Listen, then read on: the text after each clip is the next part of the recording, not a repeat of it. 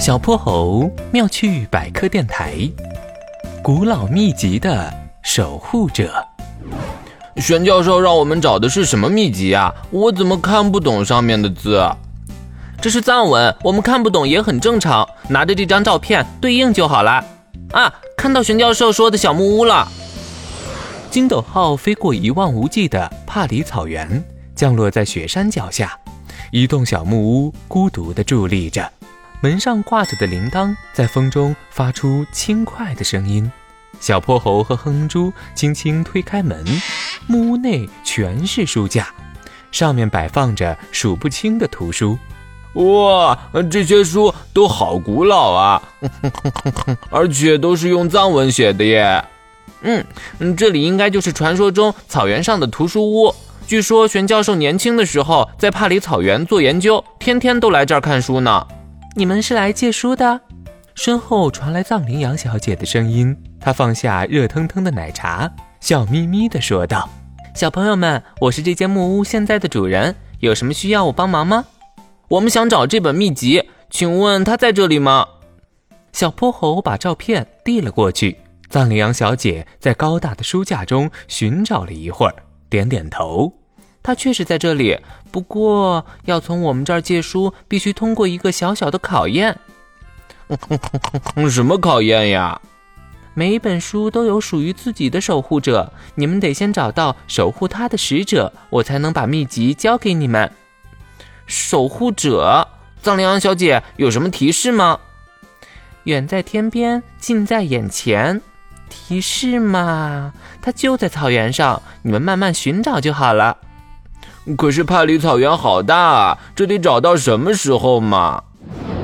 小泼猴和哼哼猪先找到了草原上年纪最大的灰羊爷爷，他白花花的胡子像雪一样洁白蓬松。灰羊爷爷，您见多识广，认识秘籍的守护者吗？什么？什么吃光？什么守护者？灰羊爷爷有点耳背，小泼猴扯着嗓子喊了半天，对方都没明白。两人叹了口气，又找到了健壮的雪豹叔叔，他的肌肉非常发达。雪豹叔叔，你这么强壮，肯定是秘籍的守护者吧？什么秘籍？嘿嘿，我平时只喜欢锻炼，不喜欢看书。草原上的风越来越大，他们找了一下午都没有收获。垂头丧气的回到了小木屋前。远在天边，近在眼前，到底是谁呢？说不定藏羚羊小姐自己就是守护者呢。她不就是离我们最近的人吗？哼哼猪刚要推门进去，细心的小泼猴发现小木屋前有一丛紫色的小花。仔细观察后，他想到了答案。我知道秘籍的守护者是谁了，他就是。狼毒花，狼毒花听起来好危险哦。